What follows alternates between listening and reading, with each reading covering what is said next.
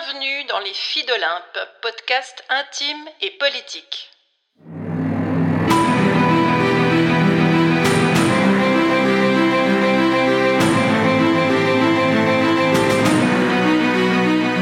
C'est reparti pour le défi J'envoie 2024.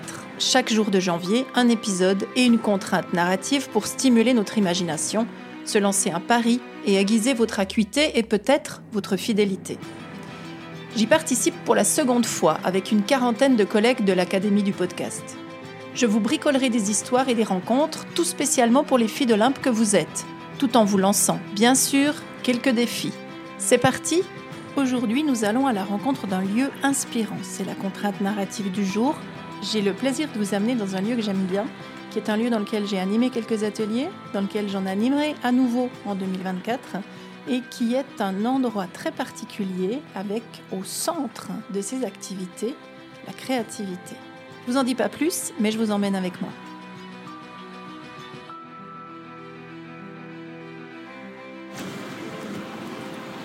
Bonjour à tout le monde. Alors, je suis sous la pluie pour le moment et je vais à la rencontre d'un lieu inspirant puisque c'est la contrainte narrative du jour.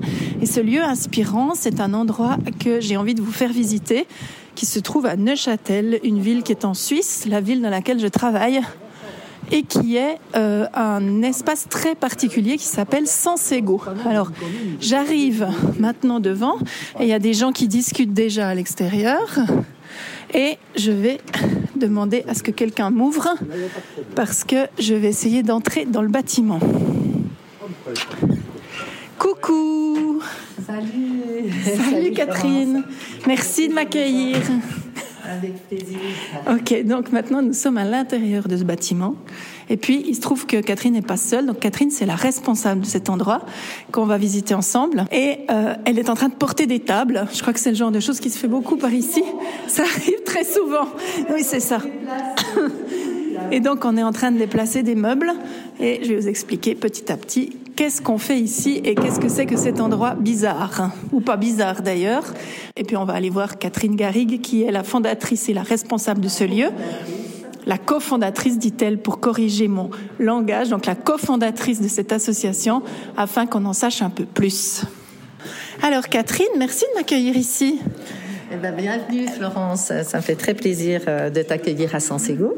Alors, euh, Sansego, c'est un lieu particulier. C'est quoi Sansego Tu dois l'expliquer à quelqu'un qui n'est jamais venu ici. L'idée, c'était vraiment d'offrir un espace d'expression et de création à la population où on partage, on échange euh, des connaissances, euh, des pratiques et des savoir-faire. Il y a une dimension intergénérationnelle dans notre projet qui est très important, un volet très important, interculturel aussi, et puis respectueuse de l'environnement. C'est un petit peu ce qui chapeaute Sansego. Alors des fois, c'est clair que euh, les gens ils savent pas toujours ce qu'on fait parce qu'on fait pas mal de choses. Voilà, c'est assez diversifié. Nous, on pense en fait le fil rouge, c'est la créativité.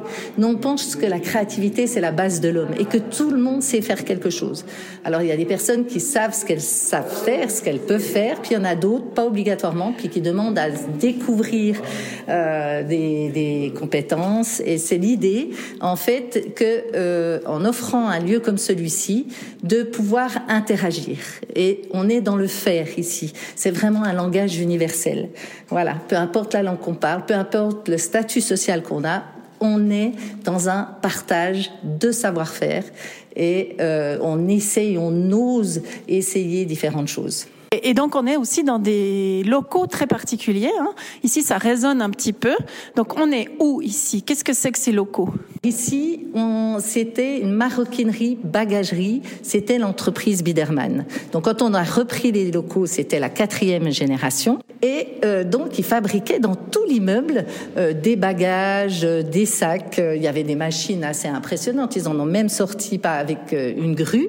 Et puis on a gardé pas mal de matériel. Donc ce lieu a une histoire et ce lieu est vraiment dans son jus industriel. Et ça, c'est juste aussi un outil extraordinaire. Oui, c'est ça. Hein, c'est qu'on est vraiment dans un espace qui n'a pas été euh, complètement rénové.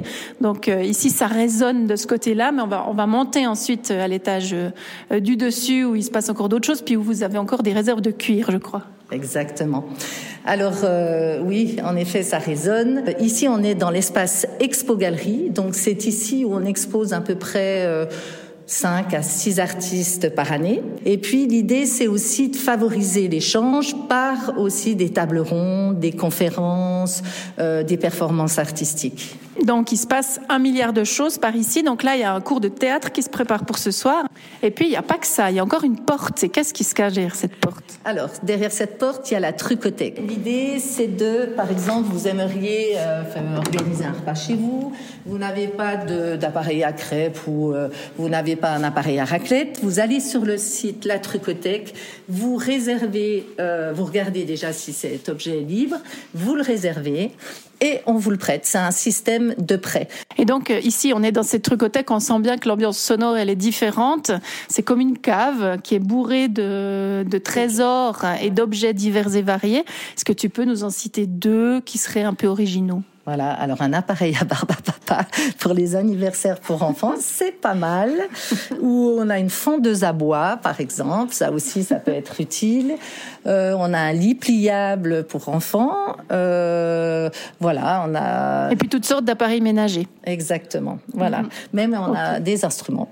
Aussi, on a des raquettes. Voilà, on a différentes choses. Et une valise, par exemple. Entre autres. Ouais, magnifique. Merci beaucoup. On arrive ici dans un lieu euh, plein de fauteuils, plein de chaises, plein de tables, plein de valises. C'est un lieu où se déroulent des fois certains cours aussi. C'est un lieu aussi où on a une bibliothèque d'art. On a eu de la chance euh, que quelqu'un nous a donné euh, des livres d'art qu'on a répertoriés en partie. Et l'idée, il y a un système de prêt et puis qu'on peut consulter aussi sur place. Et c'est l'avant-salle avant les costumes parce qu'on a la cabine d'essayage ici on a effectivement costume qui était auparavant en fait. Oh mon euh, C'est la caverne, c'est la caverne. La caverne d'Ali Baba. Nous y voici. Donc ici, on est dans la réserve de costumes. C'est des costumes de carnaval. C'est des choses qu'on peut louer. Voilà, c'est vous pouvez louer pour des privés ou pour des compagnies de théâtre. En fait, on a racheté le lot de costumes des femmes d'Emmaüs qu'il avait récupéré d'une dame qui avait récolté, customisé, répertorié toutes sortes de costumes pendant des années, collectionnés euh, pendant des années, qui avait été soutenu par la loterie romande pour acquérir en fait ces costumes. Euh, et donc les femmes d'Emmaüs étaient très contentes de vendre un certain son lot de costumes à une association pour redonner vie aussi à ces costumes. Alors là, c'est le cours de théâtre qui est assuré par euh, Tom Cressier, qui est lui-même comédien et qui vient donc chaque semaine euh, donner un cours de théâtre ici dans les locaux de Sansego. Ce soir, il y a une dizaine de personnes qui sont là et qui suivent ce cours et qui donc sont en train d'apprendre à prendre des postures différentes en fonction des propositions que Tom leur fait. Alors maintenant, vous allez être des personnes, on va dire, de la fleur de l'âge, de la cinquantaine. Donc on arrive ici dans un grand espace dans lequel il y a une grande table, il y a aussi visiblement des machines à coudre.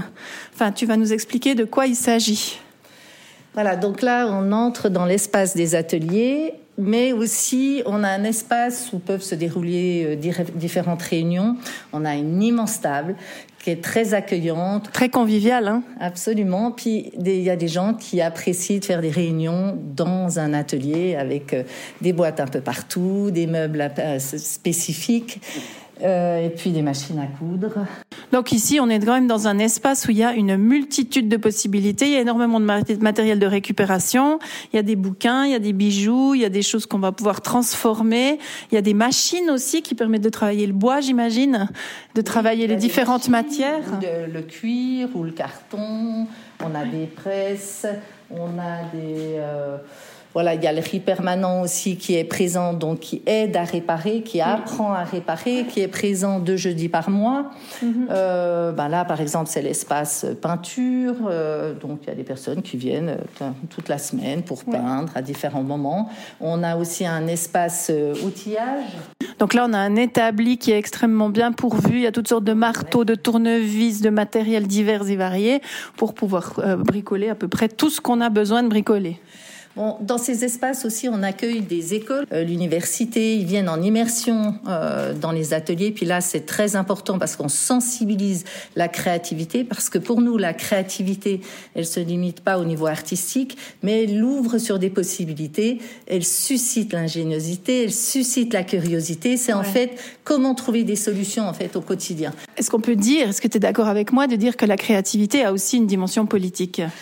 Alors, je pense que la créativité est utile euh, à la société. En 2022, vous avez euh, reçu le prix de la citoyenneté de la ville de Neuchâtel, et ça, euh, ça a aussi été une manière de, de, valoriser et de valider tout le travail et tout l'investissement que vous avez fait ici. Oui, c'était une forme de reconnaissance, et puis ça nous a, ça nous motive d'aller toujours plus loin, mm-hmm. et ça, ça valorise ce qui a été fait. Vraiment, ça nous, c'est un encouragement vraiment qui a été très très symbolique pour nous.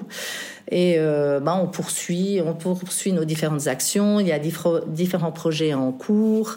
Et euh, voilà. C'est inépuisable. de continuer à sensibiliser, sensibiliser pardon, à la créativité, qui est juste un outil extraordinaire pour un bien-être physique et psychique. Merci beaucoup Catherine de nous avoir fait visiter ce lieu euh, extraordinaire qui est euh, tout près de la gare de Neuchâtel, donc pas un endroit très compliqué à trouver.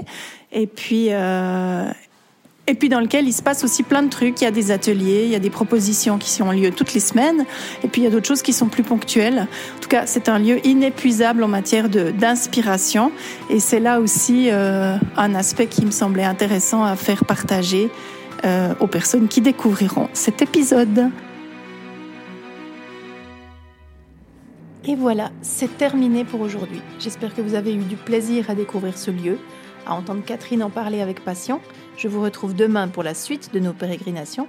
Et si vous avez aimé cet épisode, ben, vous pouvez lui mettre des étoiles. Mais je crois que vous êtes au courant.